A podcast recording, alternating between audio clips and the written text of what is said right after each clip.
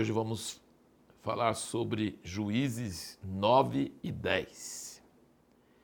É uma história bem triste, porque um filho ilegítimo de Gideão matou quase 70 irmãos, quer dizer, toda a descendência de Gideão praticamente foi morta por um sem vergonha que agiu em conluio com o pessoal da casa de, da, da cidade dele, da cidade da mãe dele, Siquém.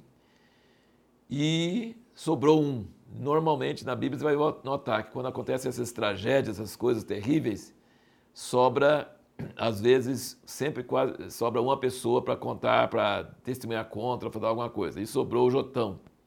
E Jotão a gente não sabe nada sobre ele, mas a gente sabe sobre.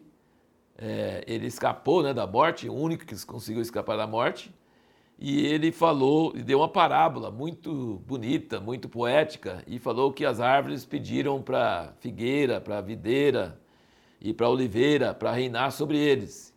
Então já está falando aqui sobre o desejo errado do povo de Israel querer um rei. Eles queriam um rei, eles estavam cansados de ter juiz e, e cair em pecado, e depois Deus levantar outra pessoa, eles queriam um rei. E Gideão falou: Eu não vou ser rei, meu filho não vai ser rei. Mas esse filho ilegítimo dele queria ser rei mesmo, e o filho que sobrou, que é o Jotão, falou que as árvores pediram para alguém ser rei sobre eles, e essas, a figueira, a videira e a oliveira falaram: não, nós não vamos deixar nossa identidade de dar figo, de dar azeite, de dar uva, vinho, nós não vamos deixar nossa função para poder reinar sobre as árvores. Aí chamaram o espinheiro, não tinha mais ninguém, chamaram o espinheiro. Gente, como que um espinheiro vai governar sobre as árvores? Fala sério. Mas sabe o que, que o espinheiro tem? Ele pode pegar fogo. E se ele pegar fogo, ele pode queimar árvores grandes. E aí foi isso que ele disse. Esse sem vergonha que vocês pegaram aí para ser rei de vocês, esse Abimeleque, ele é espinheiro. E ele vai acender um fogo e vai queimar todo mundo e vocês vão se dar mal. Porque vocês fizeram com injustiça. Meu pai foi honesto, libertou vocês, arriscou a vida dele e vocês estão aceitando um canária desses. Então a palavra de Jotão, Deus honrou essa palavra, demorou três anos, mas surgiu exatamente do jeito que ele falou. Ele lançou uma maldição por causa do pecado, de homicídio e traição que fizeram. Ele jogou a maldição e a maldição pegou. Deus honrou a palavra dele. Porque o povo de Siquém ficou contra Abimeleque e Abimeleque ficou contra eles. Ele acabou com Siquém totalmente e ele mesmo foi morto. Então, um aniquilou o outro. Então, essa história é triste, mas mostra umas verdades sobre o que acontece quando a pessoa age de uma forma tão terrível como agiu esse Abimeleque. E também mostra que o povo de Israel já estava com essa atitude errada de querer um rei, e Gideão rejeitou isso, mas Siquém e Abimeleque tentaram impor o reino e não pegou, e gastou três anos, é verdade, às vezes Deus demora um pouco, você acha que demora muito, mas ele tem a hora certa para cada coisa. E em três anos ele acabou totalmente com os dois, tanto com os cidadãos de Siquém quanto com Abimeleque. Diz aqui né, que Deus suscitou um espírito mau entre eles. Então, assim, houve essa, essa maldição e aí Deus honrou essa palavra de Jotão e houve então esse problema sério entre eles. E aí, no capítulo 10, os filhos de Israel ficaram oprimidos, opressos e foi terrível. E no, vers... no capítulo 10, versículo 10, diz o seguinte: Então os filhos de Israel clamaram ao Senhor, dizendo: Pecamos contra ti, pois abandonamos o nosso Deus e servimos aos Baalins.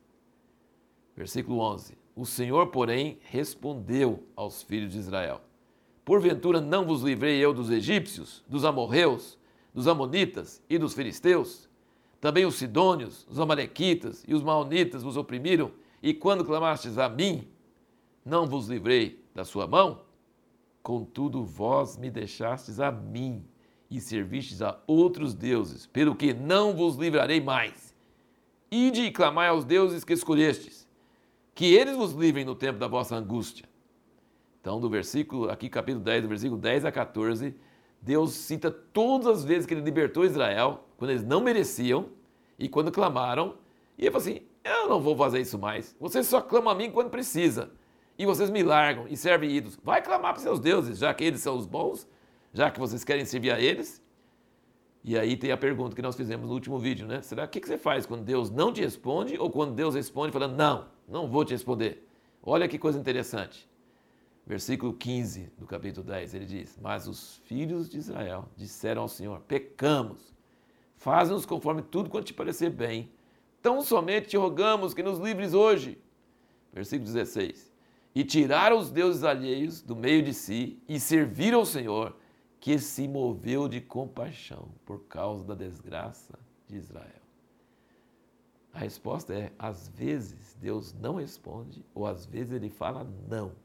Mas se você insistir, clamar e for além de palavras, palavras e choro e emoção, se você fizer ação, eles tiraram os deuses estranhos, clamaram, choraram, insistiram, mesmo quando Deus falou não, e Deus teve compaixão deles.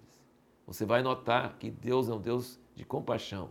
Ele pode dar uma bronca, pode dar uma palavra dura, mas se você confiar na misericórdia dele e insistir e não ficar só em palavras, mas ir em ações de arrependimento e deixar os ídolos e deixar os outros deuses e insistir com Deus, ele pode mudar de ideia e ele pode atender você.